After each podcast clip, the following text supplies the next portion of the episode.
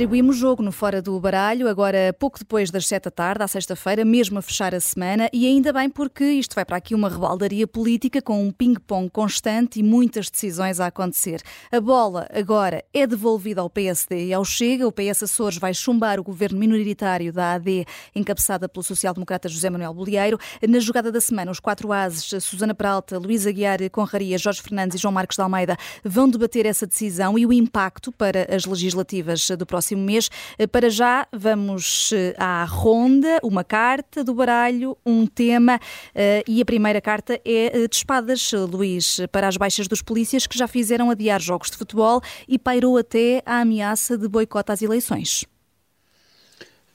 O menos importante de tudo é, são realmente os jogos de futebol.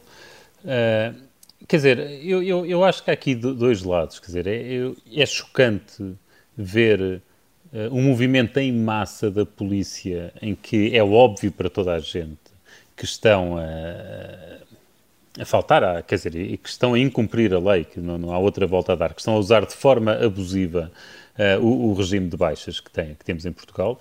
E, portanto, eu, isso, por si mesmo, isso acho quase que devia dar direito a, a, despedimento imediato, quer dizer, só não dá porque depois é necessário abrir processos disciplinares e fazer a prova, uh, e fazer a prova de que alguém usou uma, uma baixa fraudulenta é difícil de fazer, mas isso uma coisa é o, é o processo judicial em tribunal, outra coisa é, é, é, aquilo que é óbvio para toda a gente, e é óbvio para toda a gente que, que isto foi uma jogada política.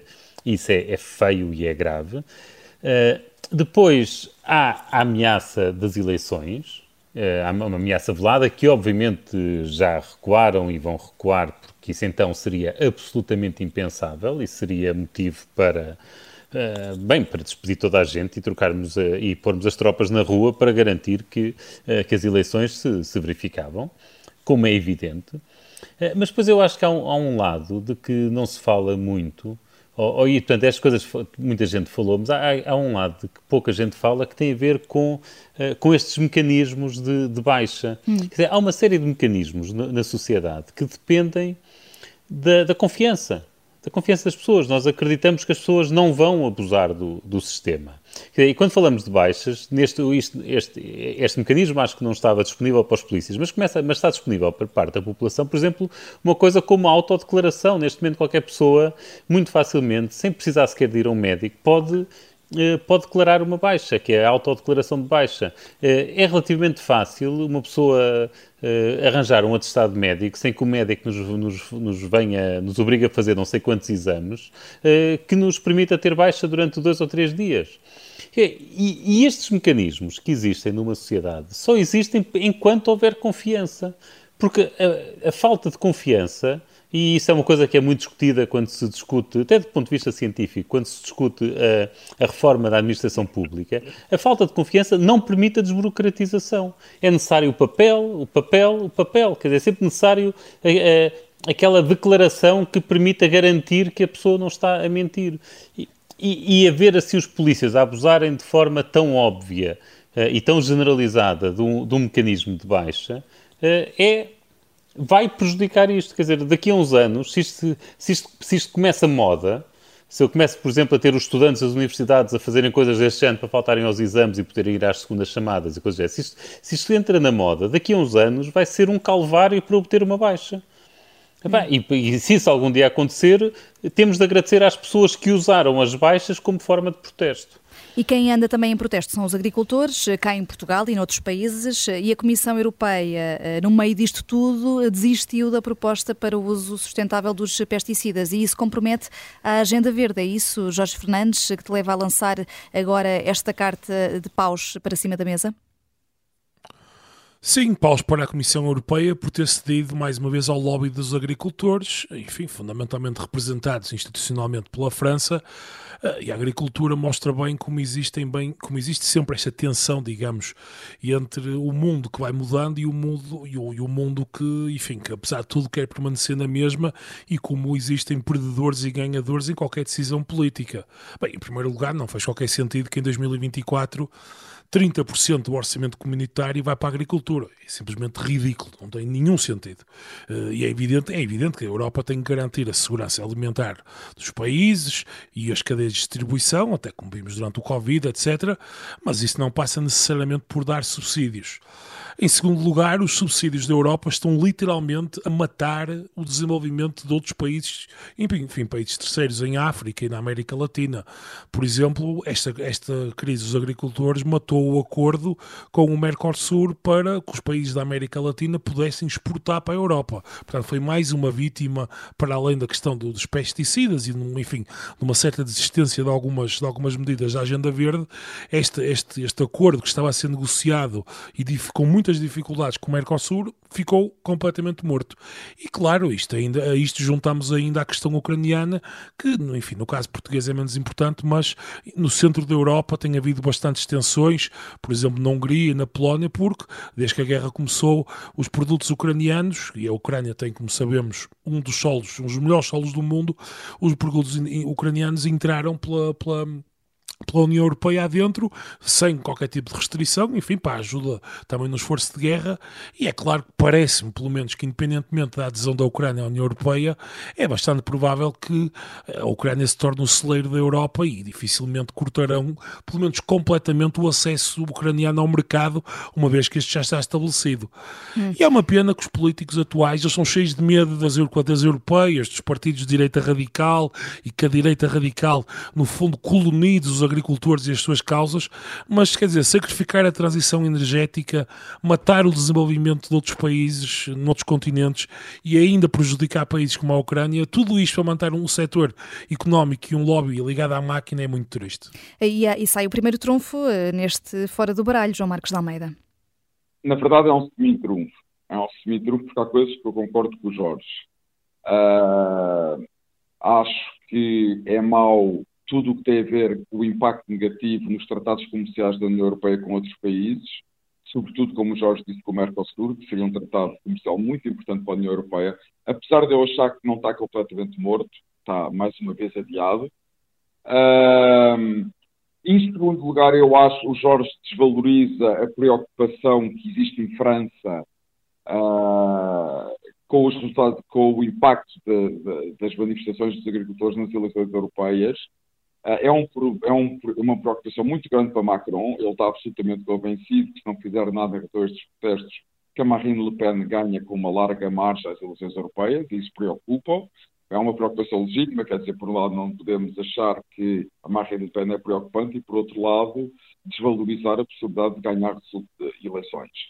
Uh, mas, mas, o meu principal ponto é o seguinte: uh, a União Europeia está estabeleceu metas para a transição energética demasiado ambiciosas. Não é só em relação à agricultura, é em relação a todos os setores. E neste momento, eu compreendo. A, a transição energética não está em causa.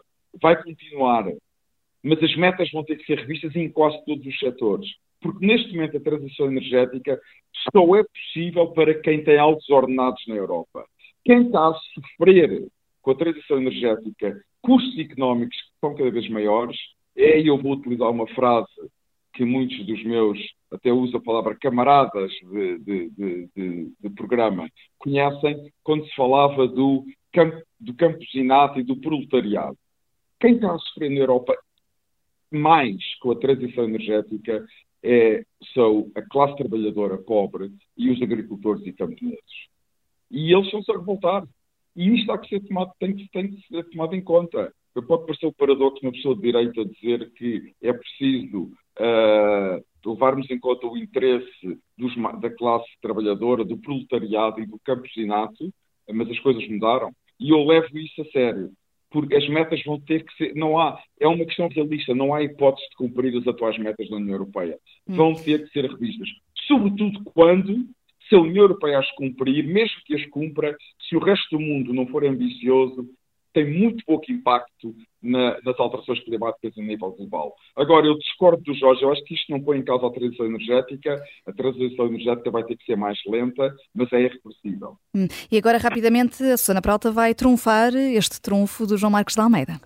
Não, quer dizer, isto resolve-se compensando os perdedores, é só isso que eu quero. Portanto, quer dizer, há um fundo de transição justa, o que a União Europeia tem que fazer é reforçar o fundo de transição justa para conseguir cumprir as metas que são absolutamente essenciais. E se a União Europeia não der o sinal, Uh, não, não vai acontecer e isso é catastrófico para o planeta. E depois também queria assinalar que uh, o que o Jorge falou de pesticidas, estamos ainda a falar de vários problemas de saúde pública que vão para além da questão das alterações climáticas e que, e que têm a ver com a comida que nós hum. comemos, portanto.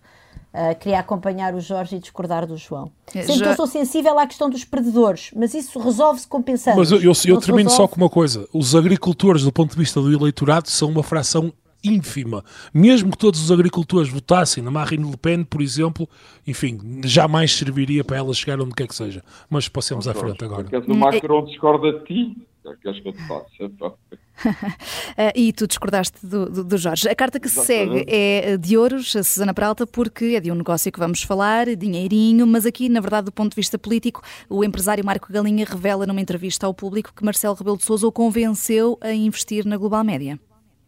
Exato, por isso é, é uma entrevista que Marco Galinha deu ao público ah, no dia 5, ou seja, na segunda-feira, e que estávamos muito entretidos com várias coisas, desde logo as, as eleições dos Açores, e portanto não, não, não, não, provocou, vamos dizer, a celeuma, que devia ter provocado, porque, porque Marco Galinha diz o seguinte: diz que. Um, quem é que o incentivou a investir pela primeira vez no global, na, na Global Média? Bom, Houve uma pessoa, mas não quero dizer o nome, diz Marco e a jornalista insiste. Foi o Presidente da República, Marcelo Rebelo de Sousa, e ele diz, talvez, o Presidente da República, e depois de dizer talvez, diz que foi o Presidente. O Presidente da República fez o que eu faria se fosse Presidente. Havia preocupação com o futuro de um grupo que ia fechar e tentou sensibilizar o empresário para o recuperar. E depois continua com, com detalhes. Convidou o Pereira Belém, foi falar com o PR pessoalmente. Pessoalmente, sim. E depois mas o senhor presidente não fez qualquer interferência, não me obrigou a investir, fosse o que fosse. Sensibilizou-me. Enfim, eh, por enquanto isto são alegações de Marco Galinha que eu gostava muito que Marcelo Rebelo de Sousa nos viesse, eh, nos viesse esclarecer minimamente, porque uh, não, não, não vou eu agora aqui dizer que a palavra de Marco Galinha vale muito. Hum. No entanto, até ver, e já isto já aconteceu na segunda-feira, uh, Marcelo não desmentiu Marco Galinha.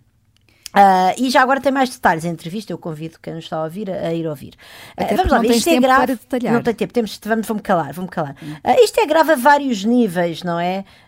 Em primeiro lugar, enfim, não compete ao Presidente da República pedir a qualquer empresário ou empresária para investir em qualquer grupo de comunicação social. Isso parece-me que ser assim aqui a questão mais fundamental. Isto é o quarto poder. Nós estamos à espera que esta gente escrutine o Presidente da República e outras pessoas e outros políticos e não que sejam amigavelmente convencidas por ou sensibilizadas por Marcelo Rebelo de Sousa a investir. Portanto, isso é um primeiro problema. E depois, uh, não vamos também escamotear o facto de Marcelo Rebelo de Sousa ter convidado ou ter sensibilizado alegadamente a salvar um grupo de, de comunicação social Uh, uma, uma, um, enfim, um, um, um, conglomerado de empresas com ligações pouco claras, vamos dizer assim, a financiamentos de origem russa, de origem chinesa. A esse propósito, eu devo dizer que Ana Gomes, inclusivamente, escreveu à Comissão Europeia a falar da aplicação da diretiva de uh, branqueamento de capitais e, e, de financiamento do terrorismo e dizer de,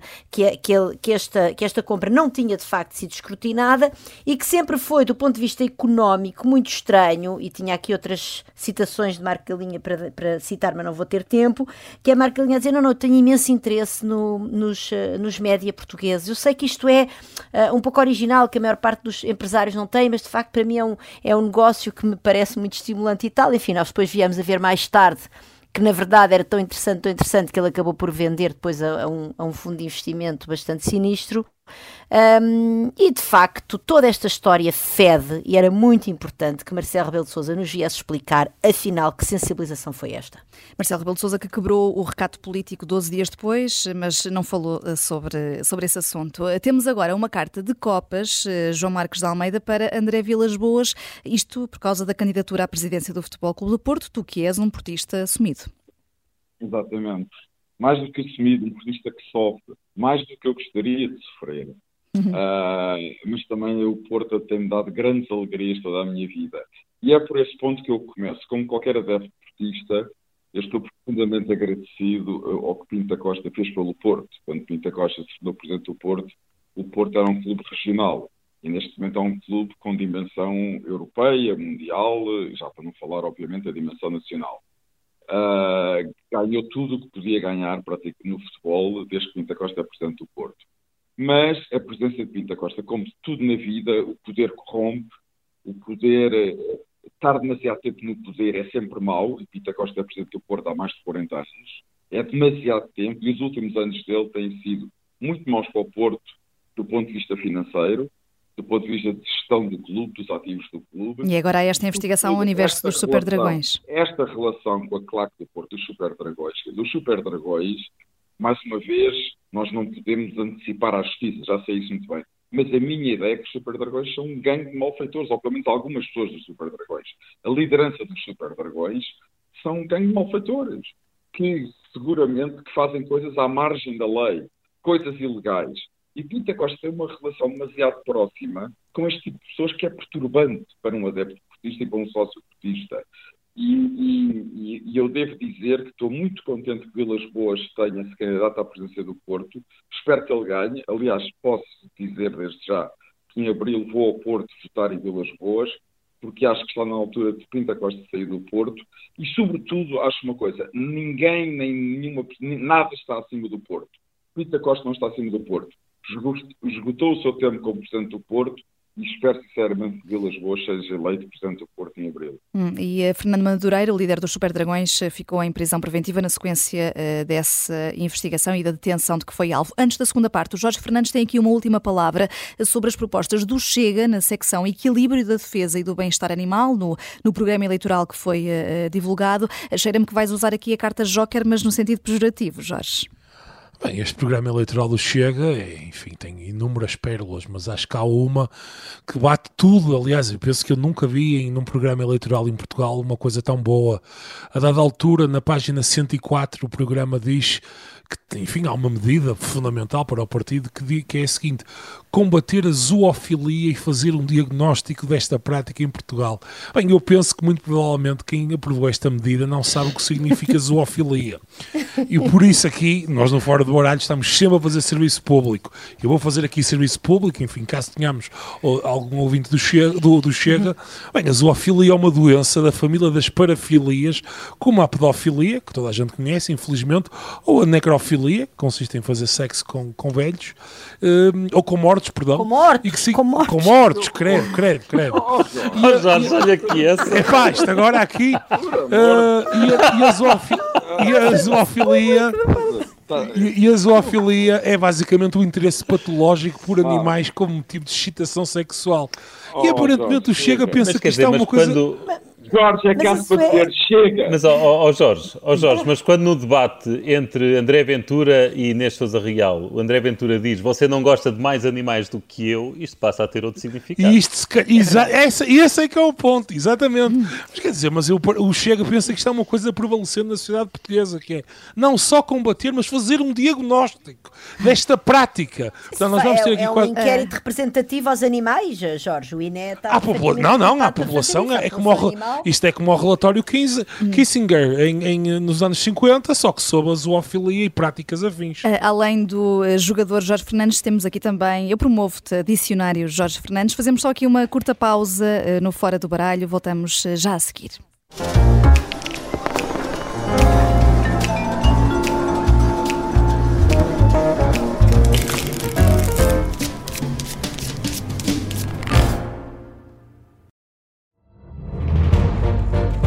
Esta é a história do padre obcecado com a infiltração do comunismo na Igreja que tentou matar o Papa em Fátima. Que raio de coincidência!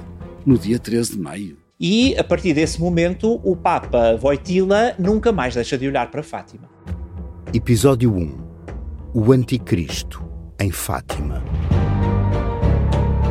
Matar o Papa é uma série para ouvir em seis episódios e faz parte dos Podcast Plus do Observador um novo episódio a cada terça-feira.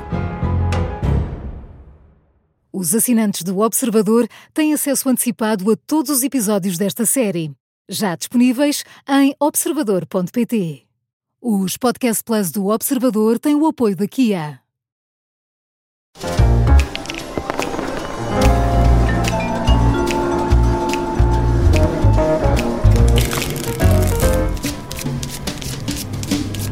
Jogada da semana no Fora do Baralho e o primeiro jogador é.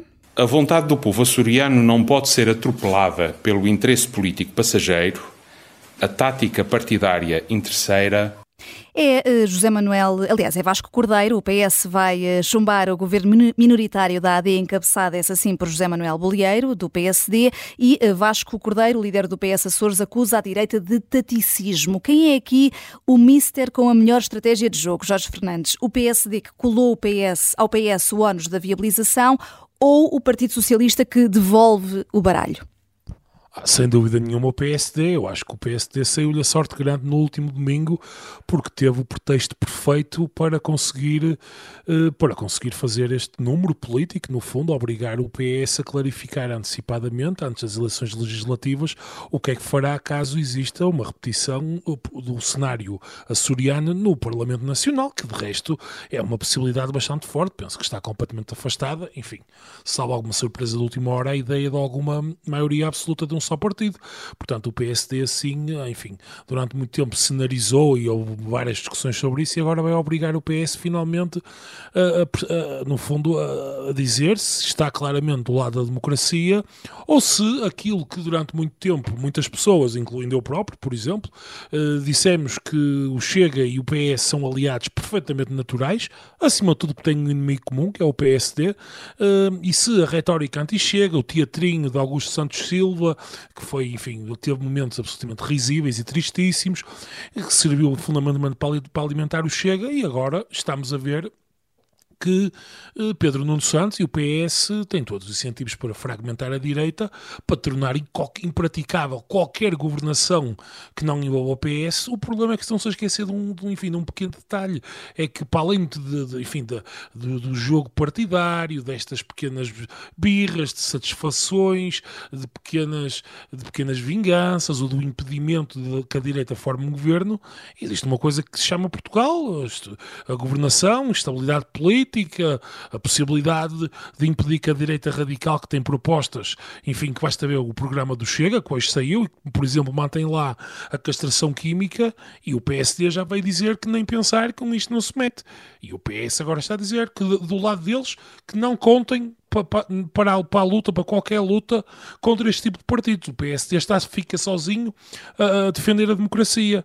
E claro que Pedro Nuno Santos utiliza um argumento que é, que é absolutamente falacioso, na medida em que Pedro Nuno Santos está a tentar criar uma amálgama entre PS e diz que se o PS eventualmente viabilizasse um governo minoritário do PS, do PSD, coisa que de resto o PSD fez muitas vezes uh, para o PS, porque lembremos que durante muitos anos, até 2005, o PS nunca tinha conseguido chegar ao poder sem maioria absoluta. Portanto, durante hum. muitos anos, a solução que agora Pedro Nuno Santos diaboliza, portanto, a ideia de um governo minoritário, foi uma coisa perfeitamente natural e de resto uh, a criação natural da democracia portuguesa.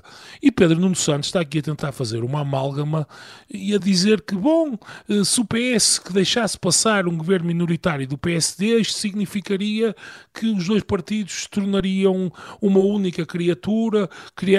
no fundo, o Pedro Nuno Santos está a tentar eh, misturar os conceitos de governo minoritário e governo do Bloco Central, e são coisas radicalmente hum. diferentes. Uma coisa é se o PS fosse para o governo com o PSD, aí sim eu concordaria com ele que é fundamental para o sistema político haver uma válvula de escape, rotação de poder, um partido alternativo, mas nós mas não assim é não. isso que estamos a falar. Uhum. Estamos a falar de governos minoritários e, portanto, que foram de resto a regra do governo socialista durante a democracia portuguesa. E, portanto, a máscara caiu ao Partido Socialista. Uh, uh, Luísa Guerra Conraria, para ti é uma decisão grave e que pode ter implicações estruturais para o país o PS chumbar este governo minoritário da AD nos Açores? Uh, sim, acho que é, apesar de, de, eu de certa forma estar a contar com ela, aliás, até já, já o tinha dito publicamente, uh, apesar de tudo, acho que estava a contar com ela, mas não acreditava que fosse possível. Uh, e, e, agora é, portanto, concretizou-se.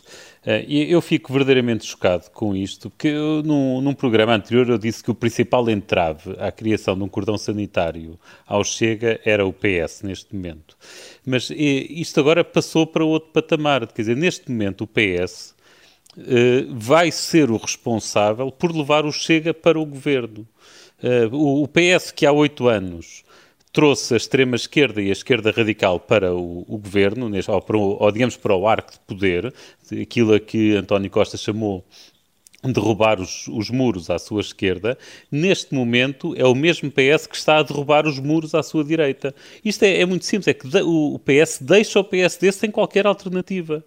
Quer dizer, se, admitindo que o Chega uh, também vota pelo derrubo do... também, também vota contra o, o, governo regional do, da AD, Quer dizer, nós estamos numa situação em que, quando o PSD ganha com maioria relativa e há maioria absoluta à direita, mesmo assim não governa? Então, quer dizer, então quando é que o, PS, quando é que o PSD vai governar? Quer dizer, se uma, uma maioria relativa, mesmo havendo, e havendo maioria absoluta à direita... Portanto, pois, exatamente. Ou seja... os outros se, Portugal o PS. Só podem deixar outros se o PS deixar. Está bem, oh, tá bem, sim, é isso. Quer dizer, vamos lá ver, se uma maioria relativa do PSD com maioria absoluta do Bloco da Direita não é suficiente, quer dizer, então nunca vai para o governo, quer dizer, vamos ter o que? Os próximos 50 anos o Partido Socialista no, no governo? Quer dizer, mesmo admitindo que o Chega é, um, é uma ameaça à democracia, mesmo, uh, portanto, vamos uh, aceitar como boa essa, essa tese, e eu simpatizo com essa tese, Uh, portanto, não, não, não apoio de parte, portanto, ao contrário, por exemplo, aqui do, do João, eu, eu, eu simpatizo com essa tese, e neste momento temos duas alternativas pela frente. Uma que é o PS governar sempre, ou o PSD ter de se aliar ao Chega para governar, porque obviamente com um partido tão forte à sua direita, o PSD nunca vai ter maioria absoluta. Quer dizer, então neste momento é isto, é o PSD com o Chega de um lado e o PS do outro, isto, isto é, o, isto é polar, uma polarização criada pelo Partido Socialista. E eu confesso, entre, os dois, entre estes dois malos, que é ter sempre o Partido Socialista a governar durante os próximos 50 anos, ou ter a alternância com, incluindo o PSD com o Chega, eu tenho de ser honesto e dizer que nesse caso uh, é, eu tenho de aceitar que o PSD se coligue, com, ou portanto chega a acordos com o Chega, eu não vejo alternativa a isso. E honestamente considero que, que Montenegro está livre, está, fica dispensado da sua promessa de, de, de, de não é não em relação ao Chega, quer dizer, perante isto não tem alternativa. Se uma maioria relativa com maioria absoluta de direita não é suficiente, pá, então nunca é suficiente. Hum, é, não pode ser. Fica dispensado, João Marcos Almeida, o, o PSD, de, desse não é não, como está aqui a dizer o, o não Luís? Sei, não, não sei se fica, mas eu gostava de começar por outros pontos. Antes de mais, eu raramente digo, digo isto, e é uma coisa irritante. Podem dizer que eu estou a ser irritante, vou ser por um minuto irritante. Obrigado por me darem razão que nos últimos não sei quantos meses, talvez até mais que um ano, sempre disse que o PS era uma máscara, que o PS não atacava o Chega por razões ideológicas genuínas, que apenas atacava o Chega por uma questão de poder e de impedir que houvesse um, um poder alternativo ao do PS em Portugal, que o PSD alguma vez pudesse ter governo e que a direita pudesse voltar ao poder. E foi isto que Pedro Santos mostrou hoje. Portanto, como disse o Jorge muito bem, caiu-lhe a máscara. Mas era uma máscara. Porque se o PS achar genuinamente que o Chega é uma ameaça à democracia, só tem uma coisa a fazer nos Açores e em Portugal, que é possibilitar o governo minoritário do PSD. Porque uma ameaça à democracia é uma expressão muito forte. Uma ameaça à democracia tem que ter comportamentos consequentes com essa frase. Não basta dizer e depois ter comportamentos que não têm nada a ver com o que se diz. Porque, a partir de hoje, Pedro Nuno Santos não vai poder dizer aos portugueses que o Chega é uma ameaça à democracia. Porque os portugueses não podem acreditar em Pedro Nuno Santos quando ele diz isso. Que é óbvio para o PS o Chega não é uma ameaça à democracia. O que o PS quer é impedir que o PSD seja governo, seja onde for. Portanto, até a outra estratégia do, do, do PS de procurar o voto útil à esquerda, assustando o eleitorado de esquerda com o fascismo, o radicalismo que chega, caiu hoje obviamente calculo que ninguém que vai votar no LIMP, no Bloco, Quer dizer, esse não caiu vai levar a votar no PS. Oh, oh, João, esse não caiu necessariamente, não é? Isso é o que o Pedro Nuno Santos está a tentar recuperar, é esse papão. mas se é um papão, mas se é um papão, então porque é que não, não Eu estou de acordo contigo, eu só estou a dizer que não caiu hoje. Provavelmente ele recuperou parte dele, é a única coisa que eu estou a dizer, mas é obviamente uma manobra tática e irresponsável. E depois há outro ponto que é uma aldrabice de Nuno Santos, que é um aldrabão. Quer dizer, quando, e não foi há muito tempo, António Guterres governou durante seis anos com governos minoritários. Foram sempre, o PSD permitiu sempre que esses governos minoritários governassem, porque havia, porque o PS tinha ganho as eleições. Que eu saiba, nesses seis anos, entre 1995 e 2001, não houve crescimento de partidos radicais nenhums em Portugal. O que só apareceu mais de 10 anos depois? Acompanham cá com histórias que, e o Jorge aqui também disse muito bem, que um partido permitir que outro partido possa fazer um governo minoritário vai levar ao crescimento de partidos radicais. É mentira.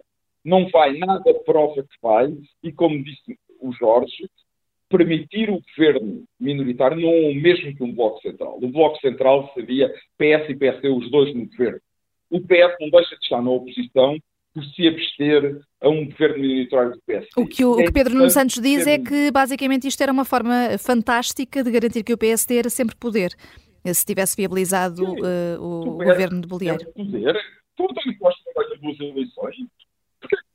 Que o Nuno Santos diz isso? Então, ele não acredita na sua capacidade de ganhar eleições. O PS teve 21 anos dos últimos 29 22 dos últimos 29 no poder. E agora que diz que há o risco do PSD ser sempre poder, olha, diga, vamos lembrar ao Pedro Nuno Santos, na Europa, na União Europeia, nunca nenhum partido nos últimos 30 anos teve tanto tempo no poder sozinho como o PS em Portugal. Nos 27 países da União Europeia, nunca. Mas, nos últimos 100 anos, o PS, a seguir a Salazar, foi quem teve mais tempo no poder em Portugal. Pedro Santos, quando está preocupado com o PS estar sempre no poder, devia estar calado. Hum, Susana Pralta? Uh, uh, eu estou completamente de acordo com o que o Luís disse, ou seja, de facto, isto é uma manobra de grande irresponsabilidade de Pedro Nuno Santos. E eu, enquanto eleitora de esquerda, e eleitora, aliás, já muitas vezes na minha vida do PS, um, não me sinto representada por, embora eu não, não conte votar no PS nestas eleições, mas não me sinto minimamente representada por, por este líder do maior partido da esquerda, um, pelas razões que o Luís expôs. Agora, deixa-me só dizer-te o seguinte: quando o líder do PS, quando Pedro Nuno Santos diz basicamente isto era uma forma fantástica de garantir que o PSD era sempre poder, não é. Não é.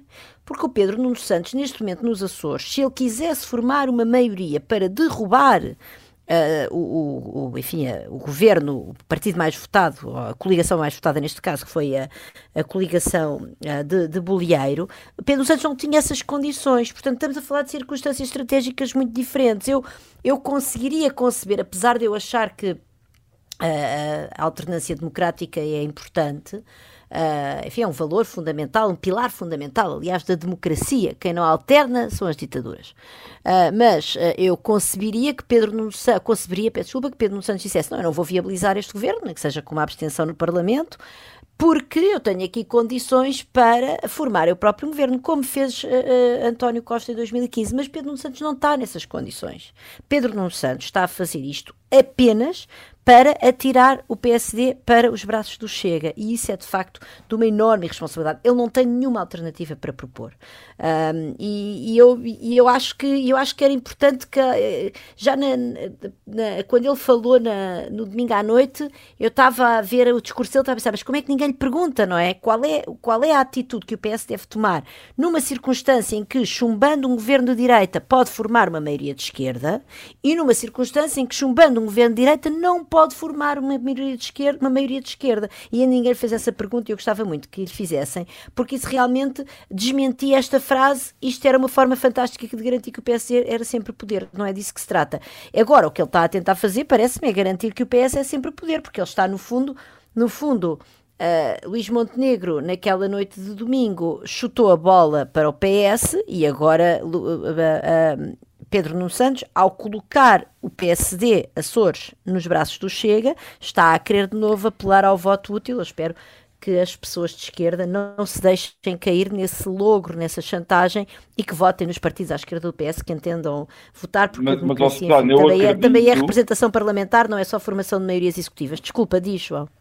eu acredito, continuo a acreditar, e ainda à pergunta que a Vanessa me perguntou há pouco, eu acabei por não responder, Eu continuo a acreditar que o PSD vai fazer um governo minoritário nos Açores, sem o Chega, e também acho que é isso que vai acontecer em Portugal eh, depois de 10 de março, se o PSD ganhar eleições e houver uma maioria de direita no Parlamento Mas o Chega vai ter que Mas isso só é viabilizar esse possível- governo. Exatamente, isso só é possível que o Chega Abstemos. a viabilizar o governo. Isso não há, é uma certeza é um matemática. É uma certeza matemática. Mas, e, o Desculpa. PSD, dir- e o PSD dirá, não tem que fazer nenhum acordo o Chega, dirá ao Chega, os senhores têm que decidir se querem permitir um governo minoritário de centro-direita ou se querem derrubar o nosso governo e depois entendam-se com o PS. É, mas, mas, Há- mas, uma- mas, eh, Deixa-me só e- dizer aqui uma coisa. Há aqui uma diferença fundamental entre os Açores e o continente, que é a seguinte: no existe a necessidade de- há uma necessidade de haver uma moção de confiança no Parlamento. É indispensável para o governo tomar posse, enquanto no continente é perfeitamente Não é o possível. contrário. Não, É o portanto, contrário, é verdade. essa, necessidade. Tem que haver uma moção de censura. Sim, portanto, basta o, P- basta o Chega a abster-se. ah, Não, não, na, na o verdade no PS, no continente nem sequer é preciso haver moção não, estou a falar nos Açores, Basta apresentar o programa de governo e Claro, exato, mas quer ó, dizer, mas se no continente nem é não é? preciso isso. O Não, continente não, pode no, haver no continente simplesmente basta que ninguém inicie uma moção de censura. É é. Exatamente, e o governo toma posse. de votos. Há essa Deixa-me Mas- só corrigir, já que estamos não com é assim. preciosismos, já que estamos com preciosismos, eh, não é moção de censura, é moção de rejeição do, gover- eh, do programa. Programa de governo. razão, Nas regiões autónomas é o programa de governo, sim. Se o PS É, Sim, mas, portanto, mas repara, mas quer dizer, não tínhamos... direita, Mas, Não, ó, ó, não é- ó, Não, não, te- deixa-me... Ó, Vamos João, aqui a questão é que o PS, ou com esta manobra, entrega ao Chega a decisão. Ah, Entrega for Chega PS, decisão. E não, tá- ó, Jorge, ó, ó, ó, tá bem, ó, João, tu estás preocupado com o PS. Eu estou preocupado com, Com com a governação do país, ok? Eu estou mesmo, eu acho que isto é mesmo grave. Não estou preocupado com os taticismos do PS. E, e, e, portanto, eu acho que é grave entregar as chaves assim ao Chega. problema é o PS, é o que eu estou a dizer. Está bem, está bem. É, é, isto é mesmo, isto é, en- entregas as chaves ao Chega, o Chega se quiser mandar o governo abaixo, manda, porque basta juntar-se aos votos do PS que estão pré-anunciados, ah, e, e se não quiser eh, mandar o governo abaixo, obviamente que o PSD fica associado ao Chega e a consequência disso é que, é que muito provavelmente no continente vamos ter o mesmo. E mais, Muito provavelmente vamos ter o Luís, mesmo eh, no continente. Que fica claro que o PS vai apresentar uma moção de rejeição em, no- em Portugal mais, continental. posso- Eu estou convencido que no dia que o Chega mandasse um governo do PSD abaixo, juntamente com o PS, perdia dois terços do seu eleitorado. Até é uma boa maneira de, de acabar com o problema do Chega. Acho que estás a ser, era assim... de- de- Eu também acho que isso é ser demasiado Natal, otimista. O Pai Natal já... Pai Natal já passou. Posso só dizer uma coisa? Sei. repara, há- o, o Chega ou se abstém de aprovar o programa de governo de Bolieiro e, e toma uma atitude, vamos dizer, passiva e depois, na mesma, enfim, me parece-me, ou, ou temo, temo, espero bem que não seja o caso, que ah, ao nível das eleições legislativas do governo de centro, do, dos das legislativas nacionais, que o, o PS ah, ah, de Pedro Nuno Santos ah, se dedique a usar esse mesmo facto para na mesma encostar o PSD ao Chega, o que seria de facto uma manobra de uma enorme irresponsabilidade. Mas, sobretudo, a mim custa-me acreditar que o Chega fique numa posição de passiva quando tem a faca e o queijo na mão neste momento. Quer dizer, neste momento o Chega tem, tem o poder efetivo nos Açores de deixar passar aquele governo ou não deixar passar aquele, aquele governo.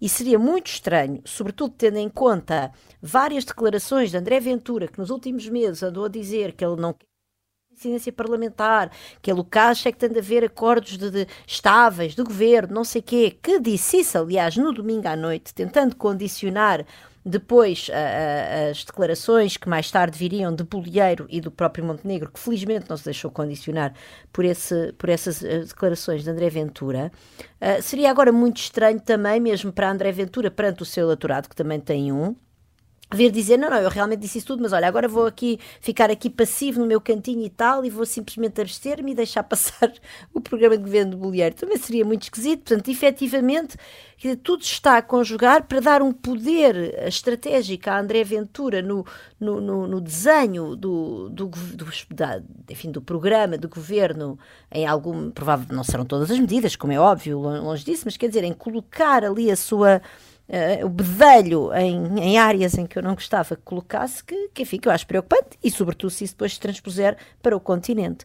E desse ponto de vista, eu não agradeço a Pedro Nuno Santos. Portanto, o que eu esperava de Pedro Nuno Santos era que, não tendo ele neste momento nos Açores condição para apresentar uma alternativa dentro daquela geometria parlamentar ao governo de Bolieiro, que deixasse passar uh, o governo de Bolieiro, porque uh, para mim, uma, uma pessoa de esquerda democrática Uh, eu não confundo um governo de uma coligação uh, liderada por uh, Bolieiro, enfim, com o PSD, com, mesmo com o PPM, com as suas extravagâncias e com o CDS, com, com, com, partidos como o Chega, com o programa que, o, que, o Jorge já, que, o Jorge já aqui deu na primeira parte e que podíamos também passar aqui um, um o, o, programa inteiro, mais um fora do baralho, a dissecar mas que de facto tem posições uh, enfim, abjetas acerca dos direitos das, das mulheres, dos direitos das minorias, uh, própria, próprias visões sobre a imigração, enfim, não, nem vale a pena entrar. Portanto, não é a mesma coisa, quer dizer, a direita democrática, por muito que seja o campo o campo no qual eu não me revejo politicamente, é, não, não é a mesma coisa do que o Chega, e eu gostava muito de ter um grande partido à esquerda em Portugal que reconhecesse isso. Uh, aqui a, a deixa da Susana Pralta. Uh, Jorge Fernandes, última palavra para ti, 30 segundos. Não, eu concordo no fundamental com isto, quer dizer, e acho que, acho que se Ventura for inteligente, e eu acho que ele é um homem inteligente, vai eh, colar, vai, vai votar favoravelmente, mesmo sem qualquer acordo com o PSD, vai votar favoravelmente o, o, o enfim, o, o, governo de Bolieiro para tentar de alguma maneira condicionar a dinâmica eh, e naturalmente até aí se verá como ele é um aliado do PS, porque aí cria dois factos, ajuda o PS a montar a narrativa que o Chega é um aliado do PSD e ao mesmo tempo tenta criar a Luís Montenegro um facto consumado e se eu tivesse que apostar seria isso que André Ventura vai fazer, sem qualquer negociação, mesmo assim apoiar o governo de Bolieiro. Estás no sítio certo para apostar, estamos no Fora do Baralho e voltamos eh, na próxima sexta-feira às sete da tarde. Não se esqueçam que é o novo horário do Fora do Baralho e ficamos também sempre disponíveis em eh, podcast. Bom fim de semana para todos.